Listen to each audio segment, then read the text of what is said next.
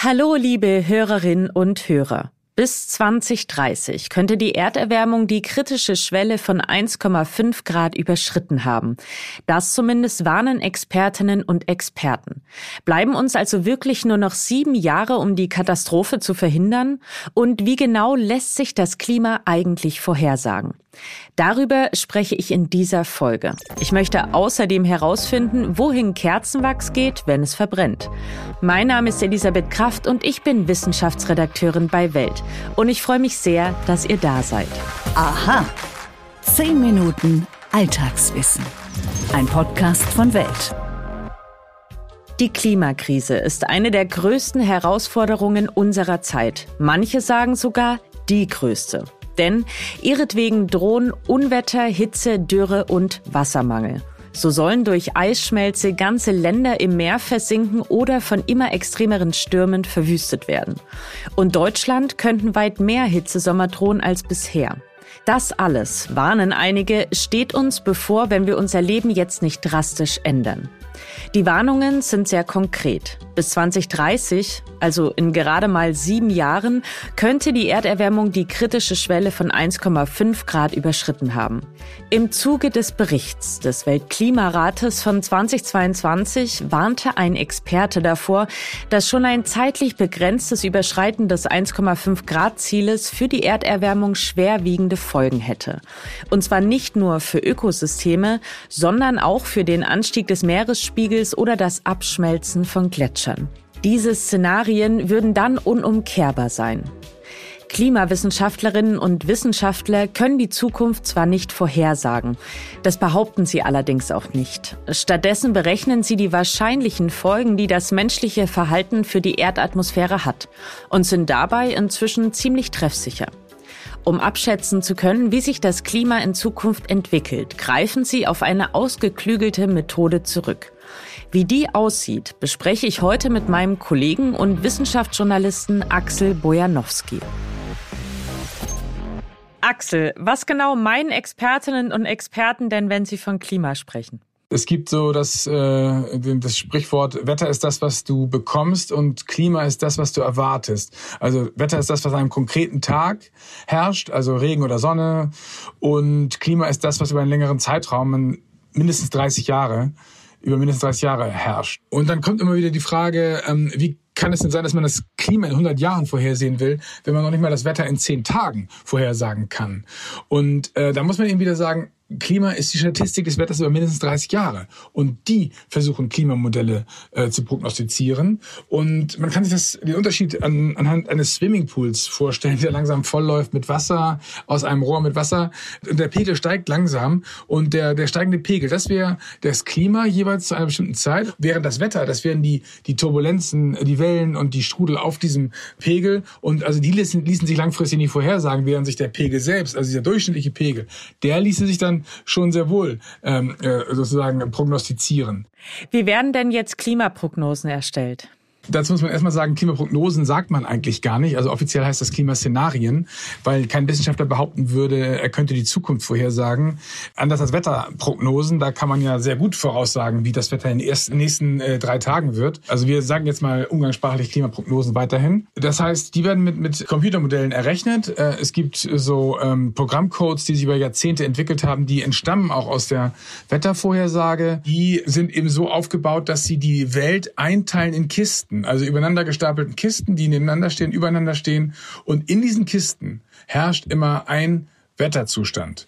Und jetzt wird über die nächsten 100 Jahre zum Beispiel in bestimmten Zeitschritten wird eben über diese Kisten ausgerechnet, wie das Klima der Zukunft sein könnte. Und dazu finden zwischen den Kisten Rechenaufgaben statt. Also äh, die Kisten sind durch Knotenpunkte ja miteinander verbunden an den Ecken und da werden physikalische Gleichungen gelöst. Ist soweit ist es noch Physik, aber das Problem ist, dass eben viele Klimaprozesse und Wetterprozesse kleiner sind als diese Kisten. Wolken, wie wir alle wissen, sind ja viel kleiner zum Beispiel. Und das heißt, wenn man nicht genau beschreiben kann, wie die Wolken entstehen und wie sie sich, äh, wie sie sich bilden, wie sie sich verhalten, dann kann man auch nicht sagen, dass man da äh, genau äh, gerade etwas genau ausrechnet. Das heißt, das ist sozusagen die, das, die Achilles, die Achillesferse und auch Achillesferse der, der Klimamodelle, dass man für bestimmte wesentliche Prozesse, die kleiner sind als 50 Kilometer mindestens, dass man dafür Schätzungen einführen muss das ist eine große Leistung, dass man diese Parametrisierungen entwickelt hat, also Formeln, die eben beschreiben, wie sich Wolken entwickeln, ja. Und das wird dann mit der Realität abgeglichen, ob ein Modell äh, da eben funktioniert oder nicht. Man testet die Modelle dann an der Vergangenheit und äh, an dem Klima der letzten Jahrzehnte und da hat man eben festgestellt, dass die Performance, also die Leistung der Modelle hinsichtlich der globalen Temperatur sehr gut war. Aber schon bei der wesentlichen Klimagröße, den Niederschlägen, hört es auf. Also die lassen sich nicht vertrauenswürdig mit Klimamodellen bislang berechnen. Also diese Klimamodelle also die werden noch entwickelt und da wird noch viel passieren. Und um sie besser zu machen, gerade hinsichtlich der Niederschläge, muss auch noch viel passieren. Vor diesem Hintergrund, ähm, kann man denn das Klima bis 2030 oder darüber hinaus dann überhaupt zuverlässig berechnen? Nein, man kann es nicht zuverlässig berechnen. Man kann also schon gar nicht eben, was die Niederschläge und so angeht, die ja im Grunde das Klima wesentlich bestimmen, weil ob Wasser zur Verfügung steht oder nicht, ist für den Menschen äh, deutlich wesentlicher als die eigentliche Temperatur. Aber man kann, was die Temperatur angeht, sind die, wie gesagt, die Abschätzungen recht gut, so dass man ähm, darauf vertrauen kann, dass bei einer, dass man eben, wenn man bestimmte CO2-Mengen voraussetzt, dass man dann eben die Temperaturabschätzungen der Modelle recht gut sind. Und es gibt auch andere Hinweise, dass die, ähm, dass die Klimamodelle ganz gut funktionieren. Also es, zum Beispiel haben sie die Abkühlung der, der Stratosphäre, der höheren Luftschichten aufgrund des Treibhauseffekts, äh, menschengemachten Treibhauseffekts gut. Äh, es gibt so aus verschiedenen Richtungen Hinweise, dass die Modelle äh, brauchbare Ergebnisse liefern. Äh, aber wie gesagt, vor allem hinsichtlich der Temperatur. Genau, Stichwort Temperatur. Ne? Was muss denn passieren, damit wir das 1,5 Grad Ziel erreichen? Und ist es auch realistisch, diese Warnung, dass uns dafür nur noch sieben Jahre bleiben? Ja, das ist auch wieder so ein Kommunikations äh, Postprinzip. Das hat die Wissenschaft eigentlich gar nicht behauptet, dass es, äh, dass es nur noch sieben Jahre bleiben. Es gab so vor ein paar Jahren mal die ähm, äh, die die Mitteilung des Weltklimarats, dass wenn es gelänge, bis 2030 den globalen CO2-Ausstoß ähm, um 45 Prozent zu senken, dass es dann eine größere Wahrscheinlichkeit gäbe, das 1,5 Grad Ziel erreichen zu können. Und so kam damals diese Deadline, das war 2018, von den zwölf Jahren, die noch bleiben würden, in die Welt. Und alle haben gedacht, oh, jetzt bleiben uns noch zwölf Jahre, sonst ist die Apokalypse da.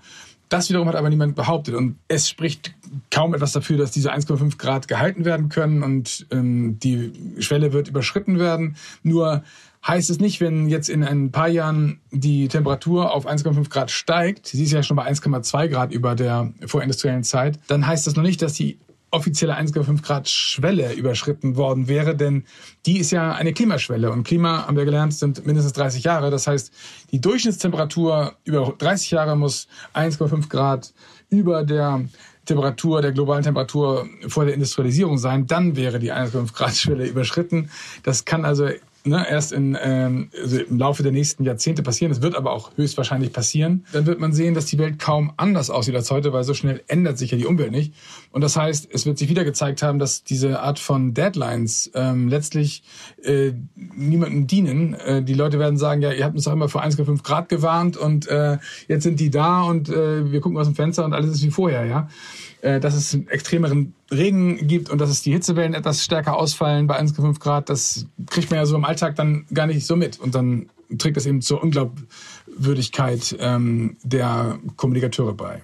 Ein anderes Beispiel ist ja, dass ein Direktor des Umweltprogramms der Vereinten Nationen 1989 vorhergesagt hat, dass bis zum Jahr 2000 ganze Länder vom Meeresspiegelanstieg ausradiert sein könnten. Heute wissen wir ja, das war Quatsch. Also wie kommen solche falschen Prognosen aber dann zustande? Ja, das sind immer politische Prognosen. Also es gibt eine ganze Liste, eine ganze, ja, eine, eine, eine ganze Geschichte von solchen Fehlprognosen, die äh, besonders von Politikern oder von politisch agierenden Akteuren äh, in die Welt gesetzt werden, weil man eben weiß, das schafft auf jeden Fall Medienaufmerksamkeit. Also das kommt so, dass, dass zum Beispiel die Vereinten Nationen die sind ja für globale Probleme zuständig. Und wenn die sozusagen auf ein globales Problem wie den Klimawandel hinweisen, und möglichst drastischerweise, dann ist das Wasser auf deren Mühlen, weil für die Lösung globaler Probleme braucht man die Vereinten Nationen. Das heißt, äh, sie äh, werden dadurch bedeutender. Und die Wissenschaft hat aber nie behauptet, dass ähm, ganze Länder im Jahr 2000 ausradiert sein würden. Ähm, vielleicht einzelne Wissenschaftler, aber nicht äh, die ähm, nicht die, die die Wissenschaft als Ganzes. Ja, es gab kein, äh, kein, kein keine seriösen Studien oder so dazu. Wissenschaft Wissenschaftler warnen eben vor diesen Deadlines, weil die sagen, ja, da werden eben vorschnell Klimanotfälle erklärt und, und das kann auch gefährliche politische Konsequenzen haben, weil man eben sagt, Moment, wenn wir es in sieben Jahren nicht schaffen, also wenn das wirklich so ist, dass man wir noch sieben Jahre jetzt haben und, äh, und dann sonst geht die Welt unter, dann müsste man ja wirklich alles tun und dann müsste man ja wirklich alles andere vernachlässigen und alles auf die Karte Klima setzen und ähm, alle anderen Weltprobleme eben vergessen. Und das kann eben zu großen politischen Verwerfungen führen. Und deswegen warnen Wissenschaftler eigentlich äh, vor dieser Art von äh, Fristsetzung. Das war Axel Bojanowski. Vielen Dank für deine Expertise. Und danke gerne. Stimmt das wirklich? Mythos oder Wahrheit?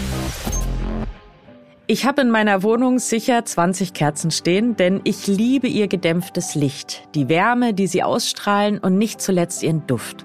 Tatsächlich waren Kerzen aber nicht immer so duftend und gemütlich wie heute. Früher flackerten, rusten und stanken sie. Schuld waren Wachs und Docht. Denn Kerzen aus Bienenwachs, so wie wir sie heute kennen, waren damals ziemlich teuer. Leisten konnten sich die nur sehr wenige, vor allem wohlhabende Menschen und Institutionen. Kirchen zum Beispiel. In normalen Haushalten brannten hingegen Kerzen aus Hammelteig oder Rindernierenfett. Und genauso roch's dann auch. Das hat sich mittlerweile zum Glück geändert. Und als ich letztens mal wieder so zig Kerzen angezündet habe, da habe ich mich Folgendes gefragt. Was geschieht eigentlich, wenn das Wachs beim Abbrennen einer Kerze einfach verschwindet? Also, wo geht das hin? Meine Recherche hat Folgendes ergeben. Kerzenwachs, also Paraffin, besteht aus Kohlenwasserstoffen. Brennen sie, werden sie zu Kohlendioxid und Wasser und steigen als Gase in die Luft. Heißt, das Wachs wird zunächst flüssig und dann gasförmig und verdampft schließlich durch die Hitze der Flamme. Moderne Kerzen aus Paraffin oder Stearin rußen längst nicht mehr so sehr wie ihre Vorgänger aus Tierfett.